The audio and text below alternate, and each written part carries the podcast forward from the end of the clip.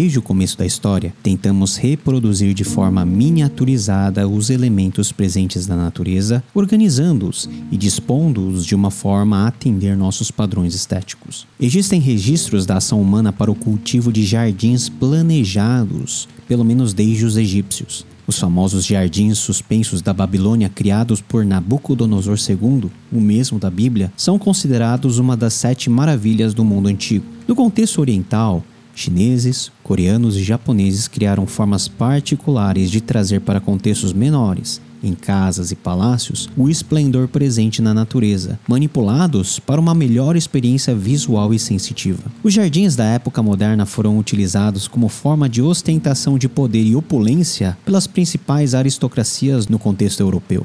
Quem contempla os suntuosos jardins do Palácio de Versalhes automaticamente pensa na grandeza da monarquia francesa, que a criou para o seu próprio louvor. O mesmo Luís XIV, que disse: L'état c'est moi, o Estado sou eu, é aquele que, por meio dos jardins, mostra que ele de fato é o centro de todas as coisas, o padrão extremo da estética. Já hoje, os jardins e lugares cultivados estão a serviço da comunidade e do lazer coletivo. A natureza tem sido constantemente, nesse sentido, manipulada para gerar no homem e na mulher um senso de beleza e de prazer.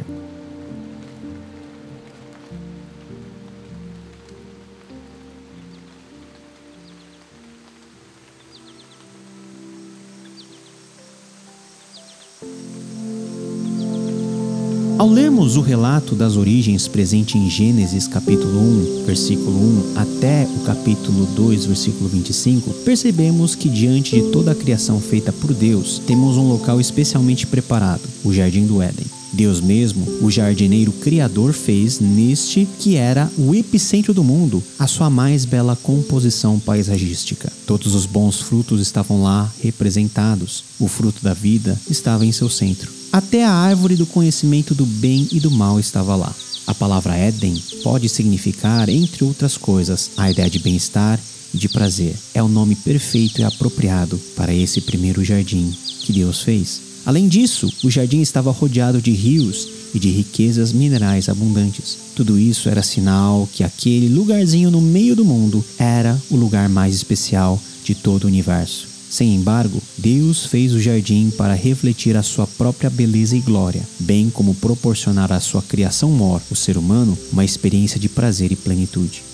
O primeiro grande paisagista foi o próprio Criador de todas as coisas. Esse mesmo jardim, mesmo depois da queda, passamos a imitar e emular, buscando a melhor forma de harmonizar as incontáveis espécies do mundo vegetal com os elementos presentes no próprio ambiente, resultando em um espaço geográfico que proporcione ao ser humano uma experiência quase que transcendental. Fora do jardim físico, obra da engenhosidade humana, temos os nossos jardins existenciais, lugares dentro das nossas consciências que estruturamos com a utopia de vivermos a tal felicidade, mas que frequentemente se torna terra arrasada pelas nossas idiosincrasias e limitações. Queremos fazer de tudo jardins domesticáveis, imitando aquela realidade que para trás deixamos ao escolher o fruto ao invés do Criador. Deus é presente, Ele está em todos os lugares. Aliás, Ele é o todo presente no sentido mais pleno da palavra. Transcende lugares geográficos, todas as referências temporais e qualquer tipo de contingência inerente à criação, afinal, ele é o Criador. Entretanto, habitando em todos os lugares, o Jardim do Éden teve como objetivo ser um lugar de presença e habitação especial desse Deus, junto com o ser humano feito à sua imagem e semelhança. O Jardim do Éden não fora criado porque o Senhor precisava de um lugar. O Éden é um ato de graça, de um Deus que se amolda na miniaturização da sua glória, na medida em que o ser humano possa contemplá-lo sem ser fulminado. Éden é prazer, é a graça de um Deus que não tem dificuldade em se amoldar às limitações de suas criaturas e se fazer presente, aquele que é todo presente nos tempos e momentos pontuais de sua criação. O Éden, o lugar mais lindo da criação, fora o palco ideal para o encontro e relacionamento de Deus, o Criador, com a sua feitura mais nobre e representativa. Era o templo cósmico, o lugar mais sagrado de todos. Templo ou santuário são recintos especialmente desenvolvidos para ser o locus do contato dos céus com a terra, o ponto de intersecção e contato da realidade divina com o cotidiano humano. Toda religião tem seu templo, mas cada templo erigido por almas sequiosas pelo transcendente, na verdade, sem saberem, expressa uma saudade daquele lugar do encontro perdido no tempo. Perdido, mas não de forma irreversível. Distante, mas não ao ponto de Deus não poder entrar em nossa história e fazer dele mesmo, do seu Filho Jesus, o ponto de contato derradeiro entre o Criador e a criatura redimida.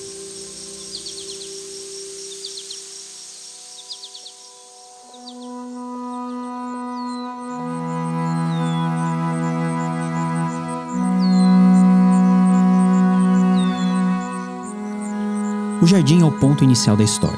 Não fora feita para ser uma cidadela isolada de todo o restante da criação. Aquela organização estética perfeita presente no Éden deveria ser expandido e assim o jardim deveria ser ampliado e levado a todos os quatro cantos deste mundo. O mandato ao cultivo e ao cuidado da terra poder-se-ia resumir na missão representativa de Deus dada ao ser humano para, em primeiro lugar, ser o representante do governo divino na terra e, por conseguinte, levar a glória de Deus a cada espaço do mundo.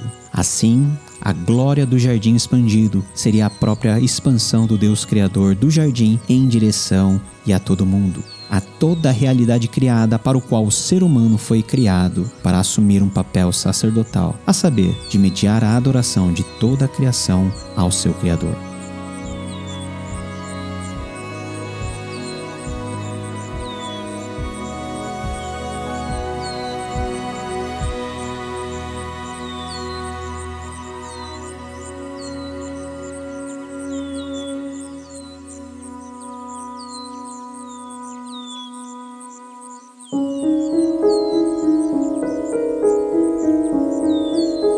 Queda em Gênesis 3 foi um grande furacão que devastou o local do nosso encontro com Deus. Fomos expulsos do jardim em direção a uma terra árida, hostil de ser cultivada. Essa dificuldade era inerente ao pecado e ao novo mundo que perdeu grande parte de sua beleza, mas que mesmo assim continua para nós tão belo.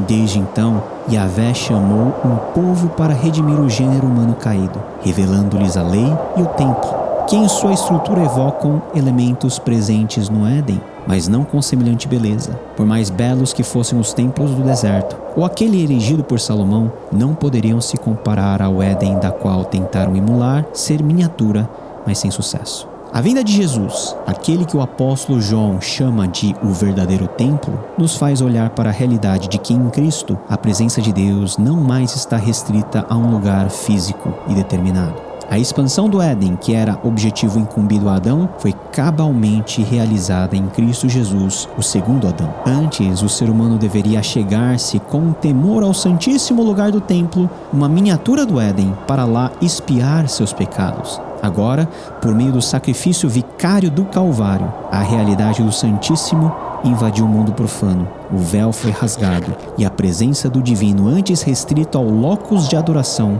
passou a se esparramar sobre toda a terra, nas costas de todos aqueles que foram pelo Mestre, chamados para serem suas testemunhas e levarem a boa mensagem da vinda do reino de Deus, desde Jerusalém até os confins da terra. Nesses mesmos confins que Adão deveria ter chegado, mas que por causa do pecado enclausurou-se e isolou-se, falhando miseravelmente.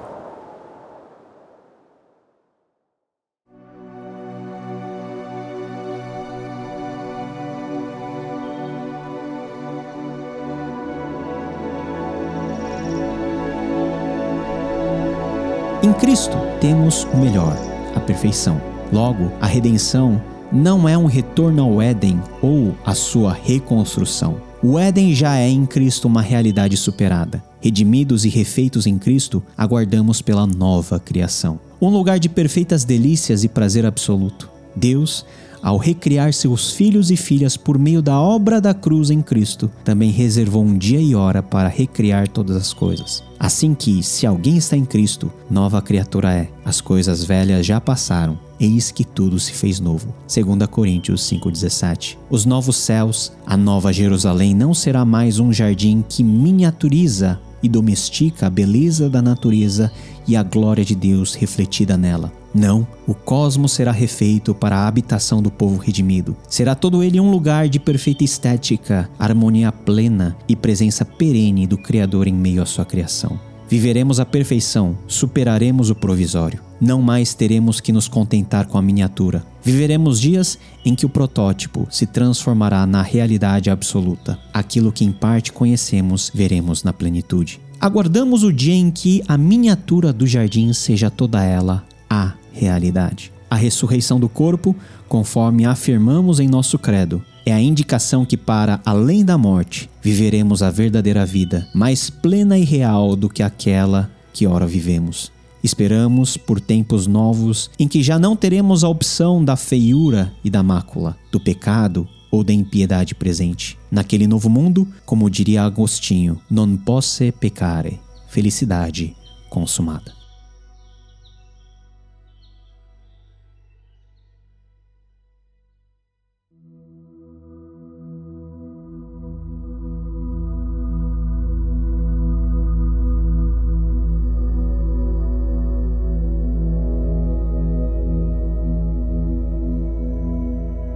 Naquele novo reino recriado por Deus para ser o templo cósmico e definitivo, o todo será o jardim e o jardim será o todo. Deus habitará no meio do seu povo. E onde Deus está presente, temos a garantia de ser o lugar mais belo que existe. O segundo livro que mais cita a palavra jardim na Bíblia é Cantares de Salomão. O jardim é o palco do amor do rei e a sulamita. Essa relação, ainda que no sentido mais imediato seja uma ode à pureza do amor humano, também é uma miniatura e uma antivisão do encontro que teremos com Jesus, o amado de nossas almas. Encontro tão real de uma igreja glorificada em um lugar glorioso no novo jardim. Por fim, não somente viveremos uma realidade do jardim cósmico de Deus, mas nós mesmos seremos o jardim do cuidado particular do Senhor. Eles virão e cantarão de alegria nos altos de Sião. Ficarão radiantes de alegria pelos muitos bens dados pelo Senhor: o cereal, o vinho novo, o azeite puro, as crias das ovelhas e das vacas. Serão como um jardim bem regado e não mais se entristecerão. Jeremias 31:12. Você será como um jardim bem regado, como uma fonte cujas águas nunca faltam. Isaías 58:11. A história do jardim é a nossa própria. O que faz deste lugar, em suma, belo e feliz é a presença de Deus em nosso meio, conosco. Ah, como ansiamos o dia em que a miniatura virará ao todo.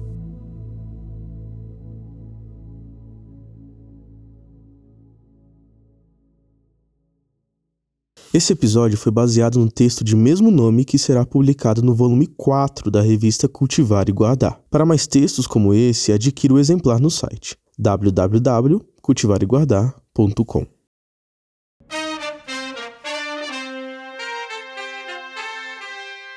Agradecemos muito pela sua audiência. Os comentários e feedbacks que tivemos de cada um de vocês nos edifica e incentiva a continuarmos a nossa jornada. Curta esse episódio, avalie com quantas estrelas você quiser e, mais importante, compartilhe o Eufonia nas suas redes de amizade, igreja e família. Fazendo isso, você nos ajuda a chegar a cada vez mais pessoas que, como eu e você, desejam diminuir o volume dos ruídos concorrentes à eufonia do Evangelho e ouvir de perto o que o Mestre Jesus tem a nos falar. Você ouviu Eufonia, ouvindo o bom som do Evangelho em meio ao cotidiano ruidoso.